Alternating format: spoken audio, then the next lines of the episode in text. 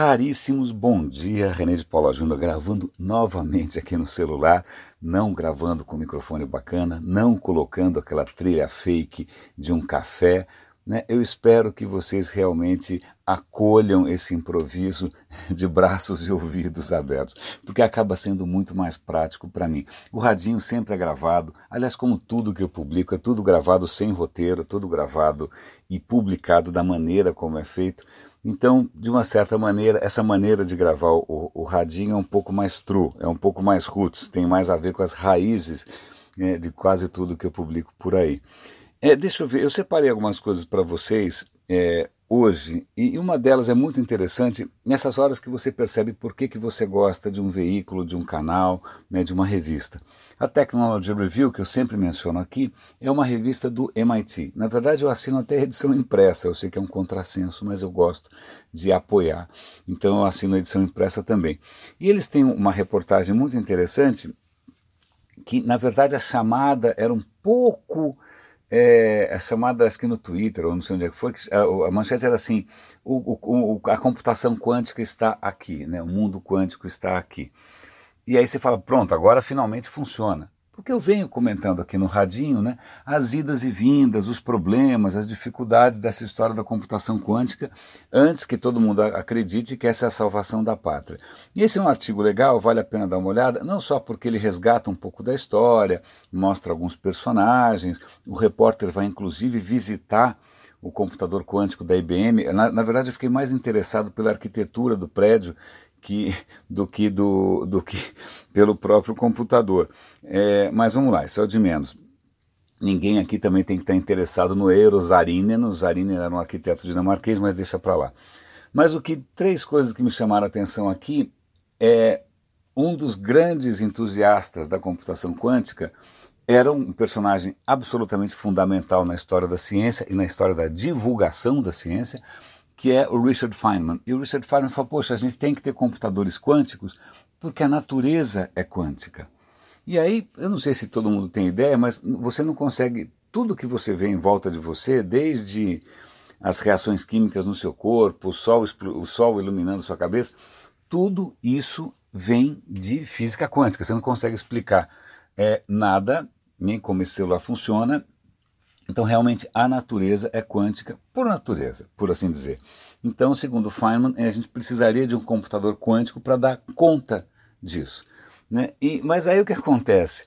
É, e aí, por isso que o artigo é interessante, um dos entrevistados fala, bom, computação quântica é exponencial, mas acho que exponencial mesmo é que quanto mais você tenta aumentar a capacidade de um computador quântico, as dificuldades e os problemas aumentam exponencialmente. É exponencialmente mais difícil você manter tudo funcionando. É exponencialmente mais difícil você eliminar o ruído. Então, só para mostrar que a coisa não é tão simples assim.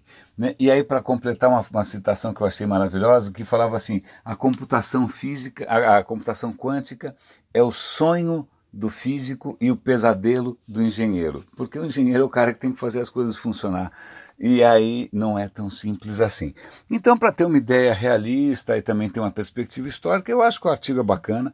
Se vocês quiserem dar uma lida, como sempre, eu deixo o link aqui na descrição do arquivo. É, um outro artigo que eu achei interessante aqui é completamente casual, mas vale a pena, pelo menos vai mudar um pouco a maneira como eu me alimento, dizendo o seguinte: que o esmalte do seu dente esmalte ele brilhante, bonito, etc e tal, né, e protege inclusive de cáries, o esmalte do seu dente ele é muito sensível a substâncias ácidas. E onde tem substâncias ácidas? Em coisas que muita gente adora, como por exemplo frutas cítricas, sucos cítricos, refrigerantes gaseificados. Essas coisas todas são ácidas, elas têm o pH ácido. O que acontece? Se você consome isso ao longo do dia, achando que está tudo super bem, porque, sei lá, suco de laranja é mais saudável, limonada é mais saudável do que Coca-Cola. Bom, do ponto de vista do esmalte do seu dente, dá mais ou menos na mesma e você pode estar causando dano. Então, é, a reportagem é um vídeo curtinho, uma, uma mocinha simpática apresentando. Ela explica como evitar né, que esse hábito de tomar coisas mais ácidas, inclusive chás feitos à base de frutas, é, prejudicam o esmalte do seu dente. Bacana, isso para mim não era tão, tão é, notório assim. E falando em notório, é uma história que eu achei super bacana. Um argentino da cidade de Rosário, né, Rosário, na Argentina. Ele era um entusiasta, ele é um entusiasta da astronomia. Ele comprou um telescópio novo, um telescópio newtoniano de espelho, né, e acoplou ali uma câmera nova que ele comprou, tal, que custa uma grana. Ele falou: bom, eu vou tentar, vou tentar fazer fotos com meu telescópio novo. E apontou o telescópio dele para uma, galá uma galáxia XYZ, que eu não vou lembrar mais qual que era. Ele apontou para a galáxia, focalizou, tirou uma foto, né, com exposição longa, tirou outra foto com exposição longa. Aí, à medida que ele foi conferindo as fotos, ele percebeu que de uma foto para outra apareceu uma coisa que não havia. Naquele breve intervalo em que ele estava fotografando, surgiu um ponto luminoso. Não, não eram os Transformers, não eram alienígenas, simplesmente esse argentino teve a sorte inacreditável de flagrar o momento em que uma estrela vira supernova. Ele flagrou o antes, o durante e o depois da explosão de uma supernova. Isso é muito raro. Né? Você detectar uma, uma supernova no céu depois que ela já virou uma supernova é relativamente fácil porque elas são muito brilhantes. Né? Agora, só para dar um, um, cheiro aqui, o que é uma supernova é o seguinte: uma estrela, dependendo do tamanho dela, quer dizer, toda estrela ela nasce ela né, vive ali um longo período estado e ela começa a passar por transformações até morrer. As estrelas morrem, o Sol vai morrer daqui a uns. O Sol está na meia-vida, o Sol está mais ou menos como eu, assim, está na meia-idade. Né? Logo, logo o Sol vai morrer. Mas o Sol não vai virar uma supernova por causa do tamanho dele.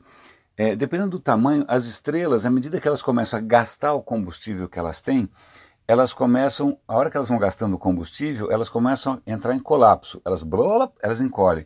No que elas encolhem, aumenta a pressão monstruosamente e elas começam a queimar outros combustíveis. Elas começam a queimar hélio, por exemplo. Aí elas incham de novo. E nesse incha, desincha, queima, desqueima tal, chega uma hora em que simplesmente não tem mais como a estrela é, funcionar, ela, ela colapsa de vez e nesse colapso ela explode e é nessa explosão das supernovas, que são super brilhantes, é energia pra caramba tal, é essa explosão das supernovas que espalha pelo universo elementos químicos mais pesados. Ferro, carbono, oxigênio, na verdade, todos os átomos do nosso corpo, todos os átomos que estão aí ah, no, no, meu, na minha aliança de ouro, qualquer, qualquer, tudo que você estiver vendo em volta de você, foi gerado na explosão de uma supernova. Né? Então nós somos literalmente poeira de estrelas. Bom, eu citei o Feynman, então a gente cita outro grande divulgador da ciência, que é o Carl Sagan, que tem um vídeo maravilhoso sobre essa história de poeira de estrelas. Bom, então já que a gente está poético e falando de divulgadores da ciência, a última coisa que eu quero comentar com vocês hoje aqui é uma história que eu achei bastante inspiradora, que é um cara do Iêmen. Iêmen é um lugar absolutamente miserável, né, no desastre perpétuo. É, esse cara está morando na Alemanha, acho que os pais dele devem ter emigrado tal. Acontece que desde criança esse rapaz era um entusiasta da ciência. Desde pequenininho fazia revistinha, etc e tal, etc e tal. Bom, eu sei que ele começou a, a, a produzir conteúdo sobre ciência na internet, aí ele começou a criar pro, programas no Facebook sobre ciência e hoje ele tem 16 milhões de followers e é, abandonou o emprego dele e hoje ele vive literalmente como um, o que a gente chamaria aqui, de um content creator ou então de um influencer. Eu gostei dessa história porque a gente tem, eu sei que no Brasil também tem bons cases de influência, tem gente falando sobre educação, gente falando sobre ciência, eu sei que tem.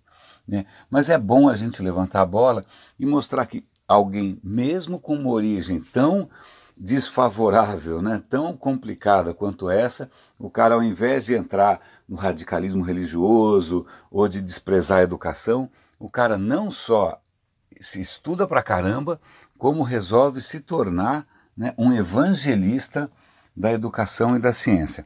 Eu achei essa história legal. Assim como eu gostei muito da história do argentino também. Imagina que golpe de sorte. O cara ali no, no quintal dele em Rosário, de uma hora para outra, vira é, alguém mundialmente famoso.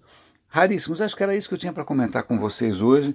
Agradeço a audiência aqui ao longo da semana. Ajudem a divulgar o Radinho. O Radinho é gratuito, não tem comercial, não tem jabá, não tem nada. Ninguém está se vendendo ou vendendo nada.